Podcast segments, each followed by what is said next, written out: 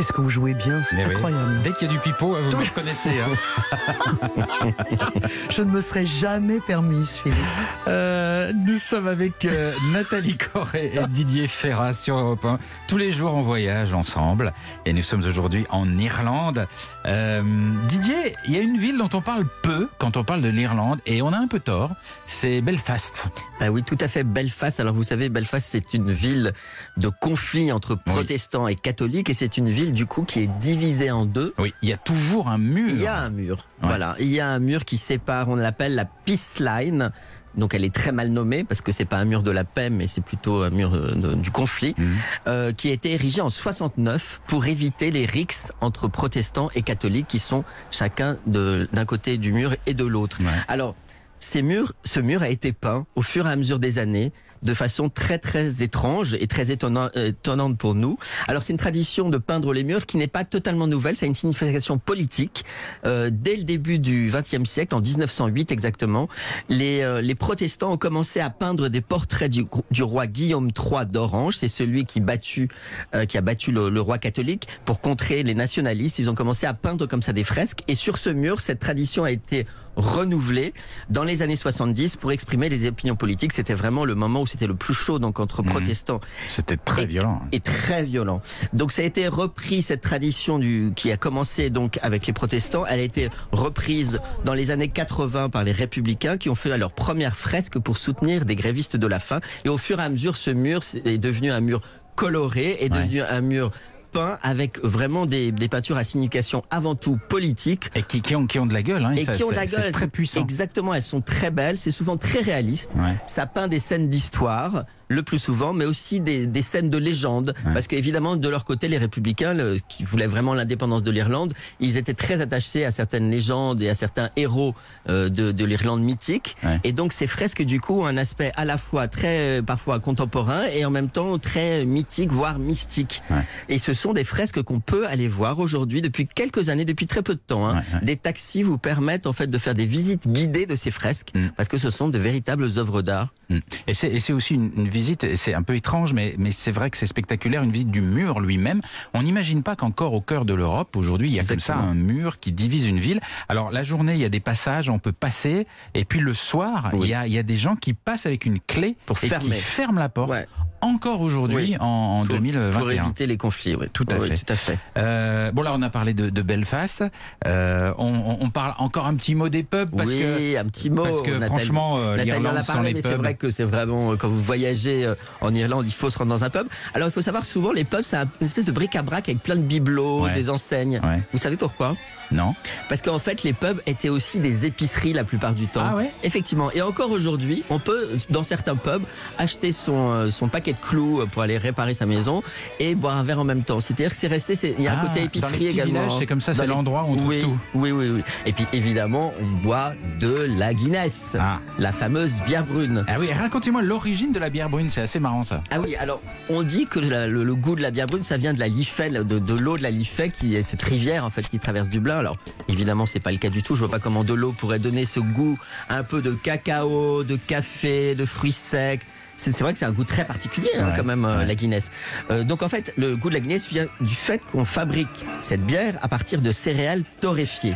En fait, au XVIIIe siècle, il y a un brasseur qui a fait brûler son houblon par, par inadvertance comme ça. euh, il- Ah oui. il s'est un peu raté.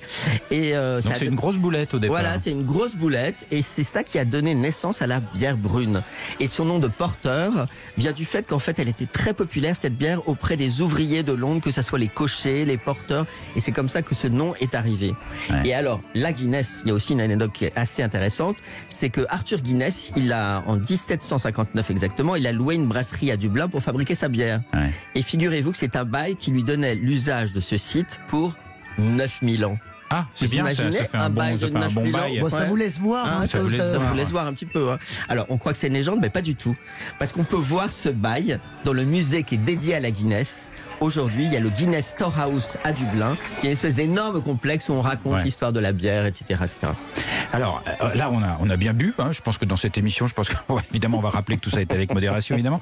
Euh, le, le, le- le côté euh, gastronomique de l'Irlande, on en parle assez peu. On en parle assez peu et pourtant, Cork est une véritable capitale de la gastronomie en Irlande. Eh ben oui, il y a un renouveau de la gastronomie irlandaise et surtout du produit. C'est très à la mode les bons produits. Mhm. Et figurez-vous que le beurre irlandais, par exemple, avait une très très bonne réputation dans toute l'Europe. Le beurre Le irlandais beurre irlandais Ah était même exporté jusqu'en Inde. Vous imaginez Oui.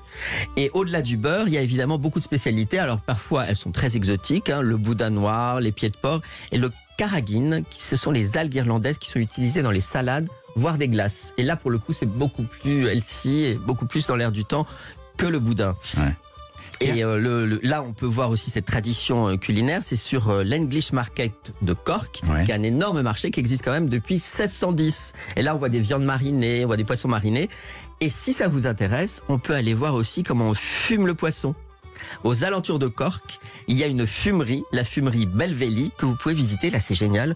Vous sentez évidemment les odeurs, mais vous voyez aussi les poissons suspendus avec cette couleur un petit peu orange. Mhm. C'est un spectacle assez incroyable et c'est assez rare de voir ça. Et vous pouvez le voir donc aux environs de Cork. D'accord, très bien. Donc ça, oui, c'est vrai qu'on dit souvent qu'on va en Irlande et on retourne pour l'Irlandais. On dit rarement on y retourne pour ce qu'on mange. Mais là, de- selon vous, mais ça mais- vaut quand mais il y a des coup. très bons produits. Oui, puis vous pouvez ramener du poisson fumé dans vos bagages. Ça vous fait un fumé souvenir. Euh, il est Pour connu dans le 9000 monde entier Pour quand 9 même. 000 ans dans les vêtements. Il est, il est connu dans le monde entier ce saumon.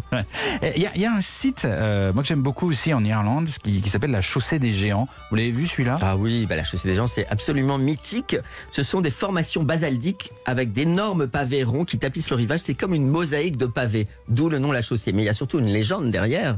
C'est-à-dire qu'elle aurait été construite par deux géants Ah. qui voulaient se battre. Un qui était en Écosse et un qui était en Irlande. Or, ils ont construit une chaussée donc énorme avec des pavés énormes pour se rencontrer et pour se battre. Ah. L'idée, c'était une rixe. Du coup, le géant de l'Écosse arrive en Irlande et figurez-vous que le géant irlandais euh, procède à une petite ruse, il se déguise en enfant. Et du coup, les géants écossais, en le voyant, se disent c'est que l'enfant du géant avec qui je dois me battre, donc il doit être encore plus grand, Ouais. donc c'est pas possible, je m'en vais. Ah Donc l'écossais, il est parti et il a détruit la chaussée pour pas que l'autre puisse arriver en Écosse. Ouais. Et du coup, ça a donné cette chaussée des géants qui en fait n'est visible que effectivement proche du rivage. Et de l'autre côté, en Écosse également, effectivement, sur le rivage de Staffa, une île d'Écosse, il y a exactement le même paysage. Ouais. Et du coup, d'où en fait cette chaussée des géants que l'on voit en Écosse, en Irlande, mais qu'on ne voit pas sur la mer. Ça aurait Ah. été détruit par le géant écossais. D'accord, quelle histoire Quelle légende Ouais, c'est Game of Thrones. Et effectivement, ce, ce, voilà, ce paysage est tellement mythique qu'il a été filmé. paysage Faut, faut- faut l'expliquer. ce, ce paysage, c'est un grand amphithéâtre avec des, euh, des- des- voilà, des colonnes basaltiques. C'est très impressionnant. Et ce paysage a servi pour euh, Game of Thrones. Ouais. Voilà, de décor. Tout à fait. C'est un endroit absolument, Absolument, incroyable. magnifique. La chaussée des géants. Exactement. Merci beaucoup euh, Didier pour ces infos ramenées d'Irlande.